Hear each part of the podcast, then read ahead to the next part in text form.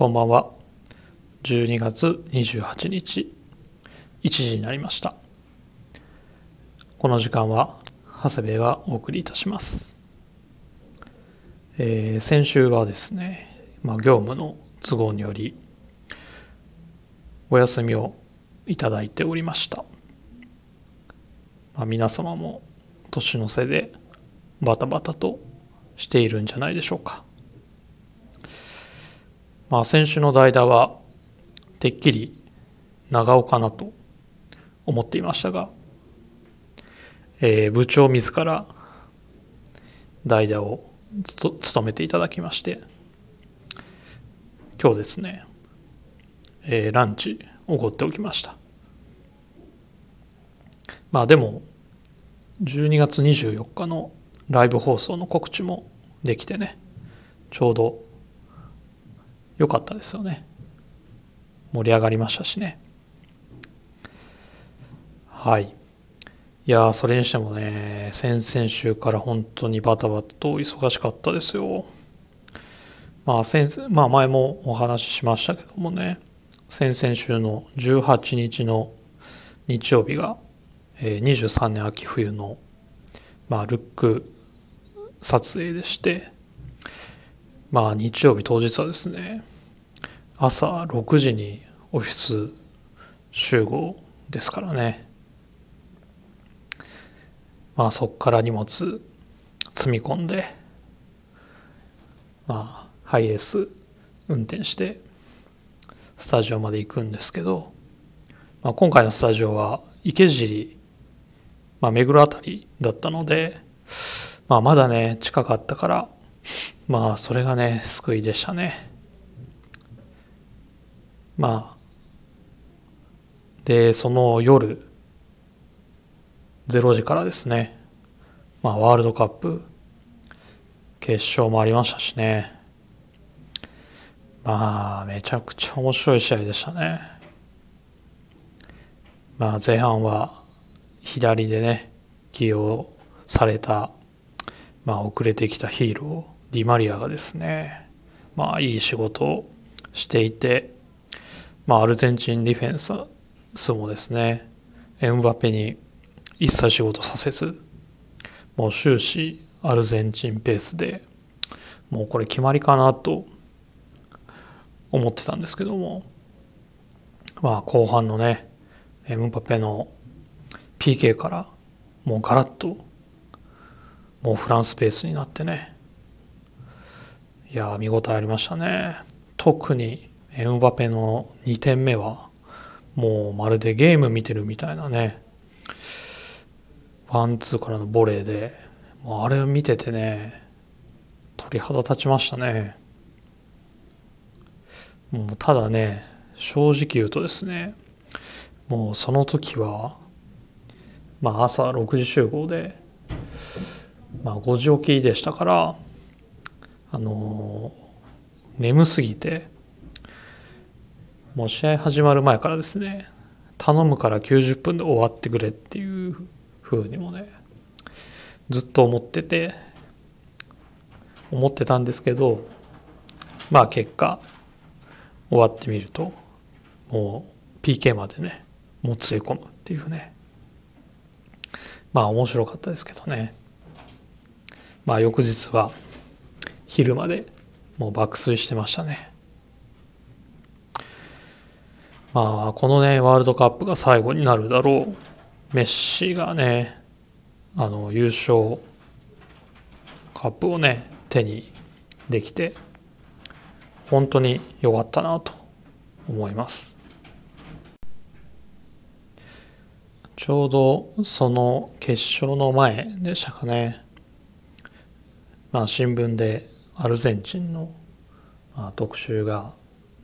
の記事があったんですけどねまあ国自体ももうインフレ率が年末に100%いくんじゃないかと言われててまあ経済的にもあと国民のね生活もなかなか苦しいとのことだったのでまあワールドカップのね優勝っていうのはアルゼンチン国民にとってはねまあ希望の光というかねまあ辛い中でも本当に非常に喜ばしいことだったんじゃないかなと思います。まあパレードのねあの人もすごかったですしね。まあ日本もね世界に対してある程度戦えるのは分かりましたから、まあ、あとはビッグクラブで主力に、ね、なれるくらいの選手が、まあ、あと何人かね出てきたらもう一段階レベルも上がるんじゃないかなと思いますので4年後楽しみにしたいですね。まあ、で先週はですねまあ23年秋冬のまあ別注会議ですねまあ皆様もよく、まあ、ラジオで耳にする、まあ、いわゆる組み立てミーティングってやつですね。まあオフィスチーム、まあ、バイヤーディレクター MD とですね。まあ各店からまあ代表者が集まってまあ全国から上がってきた企画書。まあそのミーティングに参加している人が出す企画書。あとはまあ店舗ごとでね話し合った提案なんかをねまあああだこうだ言いながら話していくわけですがまあいろいろな角度から話が出ますからね。まあまとめるのは一筋縄ではいきませんけどもまあだからこそ出来上がったものに対してのね熱量は高くてですねまあ同業他社の追随を許さないじゃないかと個人的には思っております。まあみんながね作りたいもの着たいものもう全部ねやらしてあげたいんですけどね。まあ、MD という僕の立場からは、まあ、結構厳しいことも言わなきゃならなかったりねしますので、まあ、そこはいつもジレンマを感じながらも職務を全うしております。まあ、年明けからねバイヤー陣が各ブランド様と別注の話に入っていきますので、まあ、どういう形になるのか皆様楽しみにお待ちいただければと思いますまだ春夏も始まってないうちからそんなこと言うのもなんなんですけどね。あと小坂のね卒業ライブありましたね。皆様盛り上げていただき本当にありがとうございました。まあてっきり深夜1時の放送だと思い込んでいたのでもうその日は聞けないだろうなと断言していましたが、まあ、幸いね20時からだったので溝と棟梁身元と一緒にねあのルックの撮影の準備しながらあのプレスルームで聞いておりました。まあ藤井部長とのね不健康対決がやばすぎましたね。小坂君本当にまあ健康第一でね頑張ってほしいなと思います。あと何がありましたかね。まあ年末なんでねいろいろありすぎますね。まあクリスマスもあってまあ M1 もありましたね。あ昨日ですね、初場所の番付が出ましたね。えー、1横綱、1大関、4関脇、4小結。び。1横綱、1大関っていうのはね、125年ぶりっていうことらしいですよ。まあその代わり、4関脇、4小結びですね。ここから大関に上がれる力士がね何人出てくるかですかねまあ高安が関脇に復帰して明生も小結復帰ですねあと新小結に琴ノ若と若元春。まあ琴ノ若はねお父さんのえー、佐渡川武親方ですかね。もう関脇。おじいちゃんはね横綱ですからね。まあ3代にわたり三役ですからね。すごいことですよね。と若元春は関脇若隆景のお兄ちゃん。兄弟三役は貴乃花若花田以来。まあ31年ぶりのようで。まあその前のね坂鉾寺尾と合わせてまあ兄弟三役っていうのはね3組目のようですね。まあ珍しいことがね続く番付ですね。まあ前回優勝した阿炎が前頭3枚目。まあ先場所勝ち越した、えー、有楽町の坂本の友人。翠富士も同じく前頭3枚目ですし。まあ関脇小結だけじゃなくて前頭のね一桁台も生きのいいのかねいますのでまあ楽しみな初場所になりそうですね。まあ関脇から前頭一桁で団子状態になってる中から誰が出てくるのか。あとはねどうなるのかな。貴景勝が綱取りっていうのも勝ち星によってはつながっていくんですかね。その辺りも注目してみたいなと思っております。まあクリスマスですね。あとね皆さんのお家も、えー、一大イベントだったんじゃないでしょうか。うちはですねもう子供も、えー、2人とも大きいですからまあツリーのね下にとかもうそんなのもないんですけどまああと上の子は12月が誕生日なのでまあ誕生日とねクリスマスが一緒になりがちという12月生まれまあ、あるあるなんでしょうかね。まあ、大体まとめてっていう形にもなりますよね。まあ、誕生日にはパタゴニアの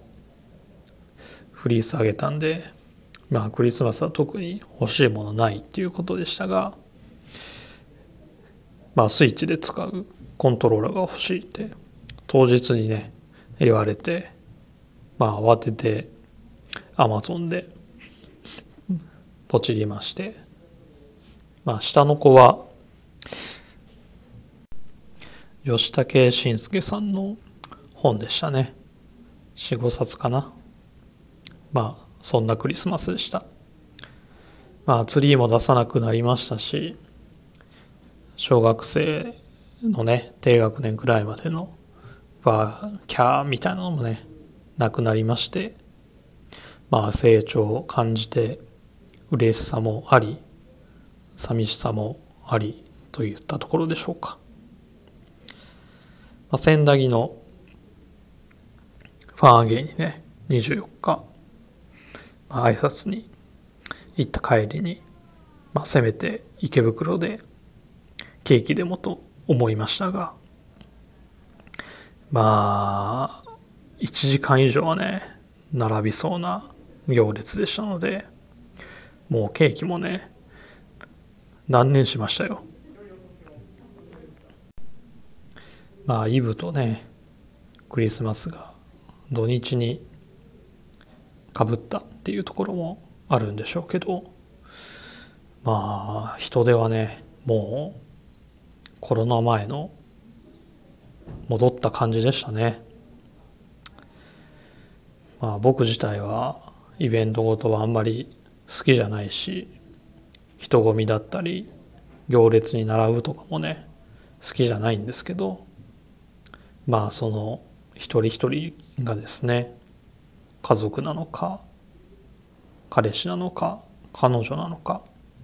まあ誰かしらとねクリスマスを過ごすんだなっていう背景を思うとまあそうそう悪くはないなと思いました。ロマンス吉沢も来年はぜひ年上の彼女とクリスマス過ごせたらいいなと思っております。はい。ということでそろそろ始めたいと思います。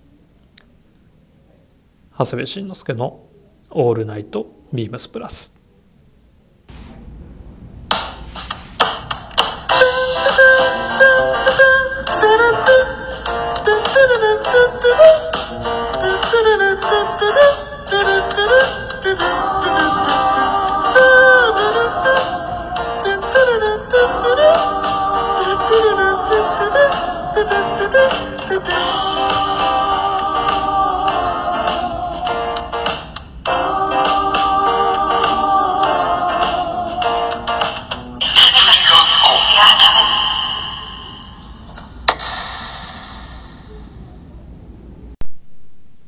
この番組は変わっていくスタイル変わらないサウンド ALL NIGHT BEAMS PLUS supported by SHURE。音声配信を気軽にもっと楽しくスタンド FM 以上各社のご協力で BEAMS PLUS のラジオ局プラジオがお送りいたします。はいということで今年最後の回となります。よろしくお願いいたします。では早速ウィークリーテーマに入りたいと思います。今年の洋服2022 2022年を表す漢字は戦戦争の戦ですね。今年最後のウィークリーテーマで問いたい。2022年のあなたを象徴する洋服とは。この振り返りが来年の方向性を左右する。2022年の洋服遍歴を総決算。はい。えー、ということなんですが1年ってね1年を振り返るって難しいですよね。まあ洋服はまあシーズンがね春夏、まあ、秋冬っていうふうにね分けられてるので、まあ、どうしても今の時期だとあの春夏のことはもうねすっかり覚えてないっていうのもありますしまあ時期的にはねどうしても秋冬物に引っ張られるっていう感じになっちゃいますよね。まあ特にね神戸のイベントより前のねことってもう全然覚えてないですからねもう年でしょうかねやばいですよね。ただ一つこれっていうのを挙げるんだったら、えーと、自分のを今年を象徴するアイテムっていうのはこれですかね、えー、ウェアハウス金星のデニムパンツですね。あのデッドストックになっていた見洗いの、えー、デニムをですね神戸のイベントを機にワンウォッシュさせて、えー、販売したあの例のワンウォッシュデニムですね。あの直しがね上がった9月の中頃からはもう週5から6は履いてますね今日も履いてるんですけどね僕ねまあせっかちなんでこの手のデニムをね買うとまあ変身開花させようともうねガンガン吐くんですね。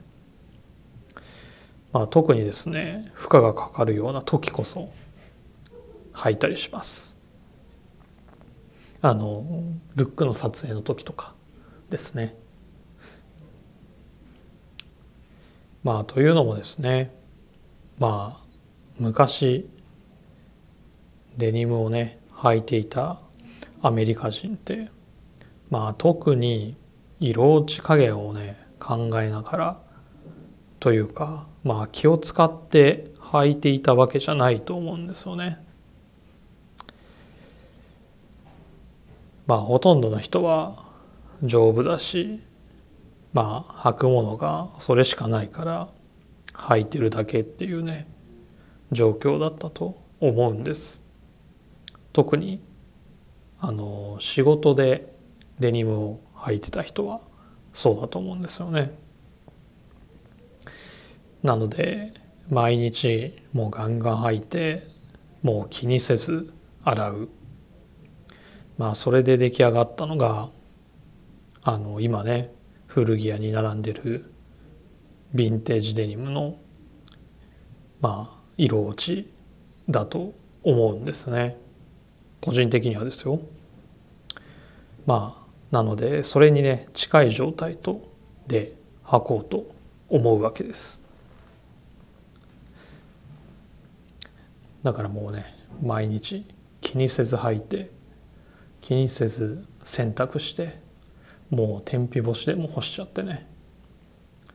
っていう割とまあいろんなところでねデニムの洗い方だったりとか裏返して中性洗剤して陰干ししてみたいなね。あのありますけどもうそんなこと気にせずですねもうラフに履いております。まあ、しばらくはこのデニムがねあの軸となって服を着る感じになるんじゃないかなと思いますまたいい具合にね色が変わってきたら原宿にサンプルとして置いておこうかと思います。まあ結構ね先になるとは思うんですけど。まあということで僕の今年の洋服2022年はウェアハウス金星ワンウォッシュデニムパンツでした。はい、えー、最後にですねレターを紹介したいと思います。親子でプラス愛知事さんからです、えー、長谷部さんこんばんは。1年放送お疲れ様でした。毎週楽しく拝聴させていただきました。今年は作品展やバー解説等、えー、など例年よりお会いできる回数が多い年になりましたね。来年もラジオ放送はもちろんイベントも楽しみにしていますのでよろしくお願いいたします。良い年をお迎えください。親子でプラス愛知でさんレターありがとうございます。そうですね。なんかこの半年は、えー、皆様にお会いする機会が多い、まあ、半年1年でしたね、まあ、4月には、えーと、ループイラーのイベントで名古屋にも行けたりとか、まあ、予約会の時はねバーを開設したりとか、まあ、作品展にもねあの本当に多くの方があのいらしてくださったりとか。あの本当に直接会える機会が多くて本当に嬉しかったですね。えー、皆様今年も本当にありがとうございました。まあレターもねそうなんですけどお会いした時に「ラジオ聞いてます」なんてね言ってもらえると本当にモチベーションにもなりました。まあ、来年はうさぎ年年男ですからまあ本業の方もまあコラージュのね方も頑張っていきたいなと思っております。来年もビームスプラスまあプラジオをどうぞよろしくお願いいたします。良いお年をお迎えください。レターを送るというページからお便りを送れます。ぜひラジオネームとともに話してほしいことや僕たちに聞きたいことがあればたくさん送ってください。メールでも募集しておりますメールアドレスは bphosobu.gmail.com bp.hosobu.gmail.com ツイッターの公式アカウントもございます。beams アンダーバープラスアンダーバーまたはハッシュタグプラジオをつけてつぶやいていただければと思います。それでは皆様また来年。